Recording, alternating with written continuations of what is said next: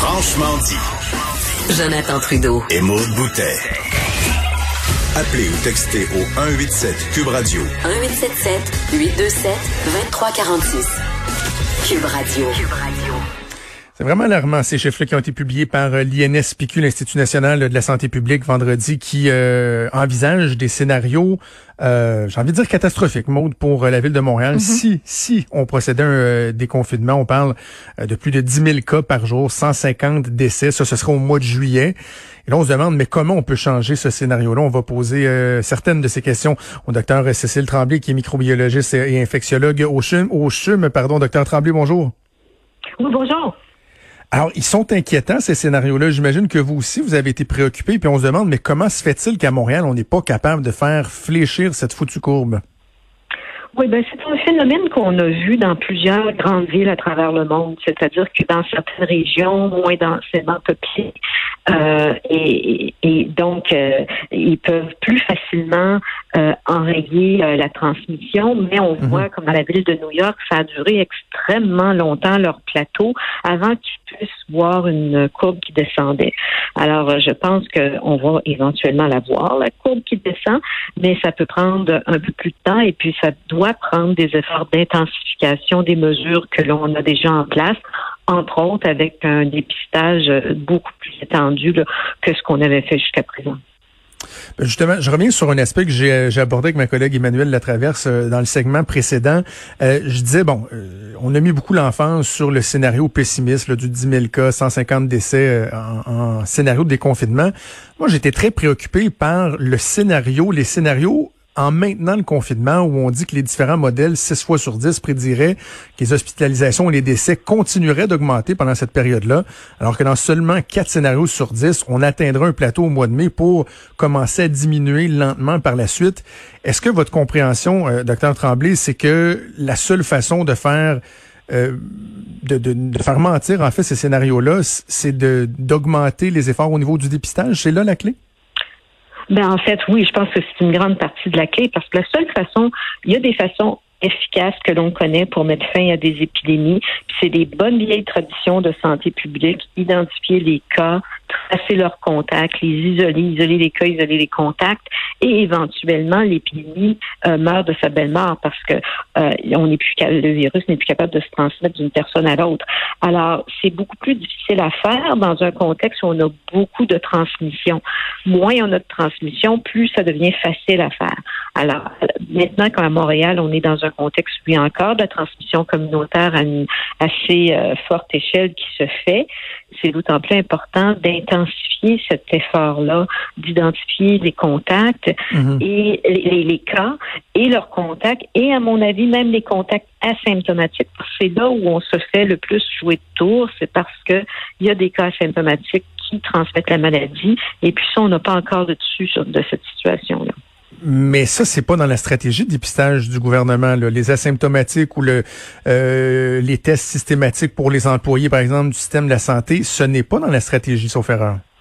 Ben non, en fait, oui, euh, vous avez raison, mais je crois qu'on n'est pas loin de, de ce que l'on dit. Moi, je ne préconise pas qu'on fasse des tests aléatoires n'importe où, n'importe quand dans la population, Mhm. parce que ça, ce serait pas efficace du tout, ce serait pas coup efficace, on perdrait notre temps. Mais par contre, là où il y a des zones chaudes, là où on identifie des contacts, alors moi, je, je, je crois qu'on devrait tester plus largement les contacts et, et les tester ceux qui sont asymptomatiques. Je pense que ce serait une étape de plus là, qui nous aiderait dans la maîtrise de l'épidémie. Avez-vous l'impression qu'on a fait une espèce de nivellement par le bas à la fin de la semaine dernière en modifiant la directive euh, pour les proches aidants qui étaient pour aller euh, aider euh, aider donc leurs proches euh, dans des CHSLD en zone froide où on était pour leur exiger un test négatif à la COVID euh, renouvelable aux 15 jours? Et là on a dit ben vous savez comment on teste pas les employés finalement, ces gens-là n'auront pas besoin aussi d'être d'être testés. Je, je, je, trouve ça préoccupant. Moi, je trouve qu'il y, y, a comme un risque de laisser le, le loup entrer dans la bergerie. Ben, moi aussi, je, je, au début, j'étais totalement d'accord avec la, la, première version de, de, la chose où on disait euh, on va les tester comme ça, particulièrement dans les lieux où il n'y a pas de cas encore. On va au moins s'assurer que la première journée que la personne arrive, euh, elle, est, elle est clairement négative. Ceci dit, c'est sûr que ça ne garantit pas que la personne pourrait l'attraper le lendemain euh, mhm. chez eux ou en prenant le métro, mais au moins ça fait un, un plancher là où on peut on peut, puis une fois que, le, précédent est dans la maison, c'est sûr que les précautions doivent être prises avec euh, la, blouse, le masque, etc., le lavage des mains. Euh, mais, mais, euh, mais moi, j'aurais préféré qu'on conserve cette consigne-là parce que ça leur ajouté un élément de plus de, de protection.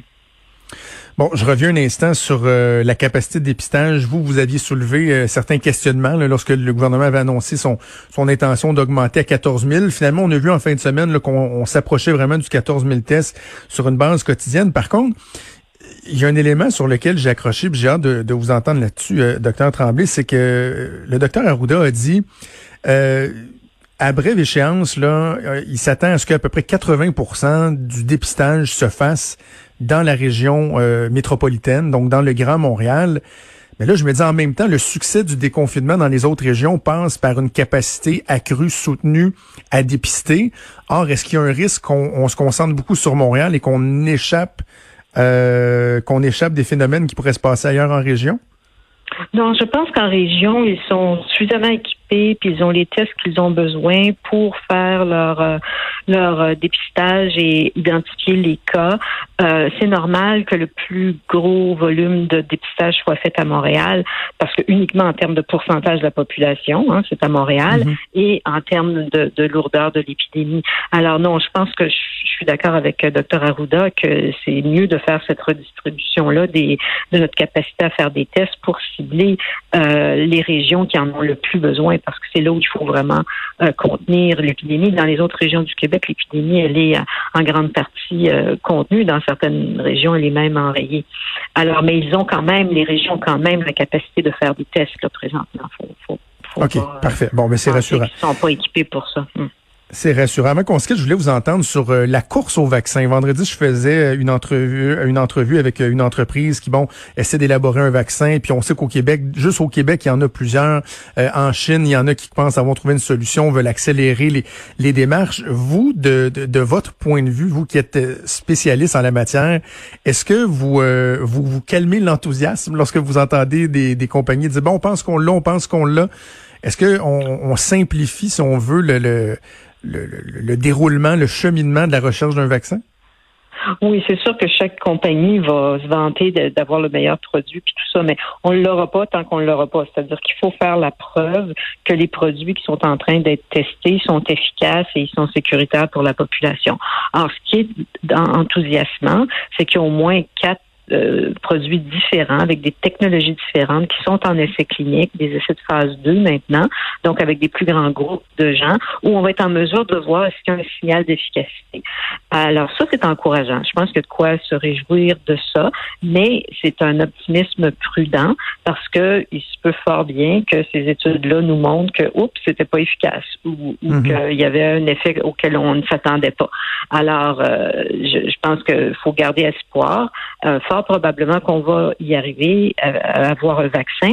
Euh, quand, ça c'est une autre euh, une autre idée. Par contre, ils ont changé les stratégies, puis ça c'est intéressant, où ils commencent à fabriquer le vaccin en grande quantité, même avant que c'était prouvé d'être efficace. Puis ça, c'est un risque pour les compagnies elles-mêmes, puis pour les gouvernements qui investissent dans ces dans ces projets-là, parce qu'ils peuvent tout perdre, c'est dans le fond. Mais c'est un risque qui est indiqué par la nature de la pandémie. Euh, on n'a jamais vu quelque chose comme ça dans l'histoire de l'humanité. Alors, il y a des risques qui doivent être pris. Et puis, je pense que ça, c'est une bonne chose. Ce qui veut dire que si par hasard un vaccin qui est en train d'être testé en phase 2 montre un signal d'efficacité, ben, on serait prêt à le produire ben massivement dans les mois qui suivent.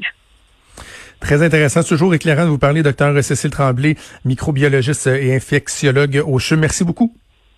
Ça me fait plaisir. Bonne journée à vous.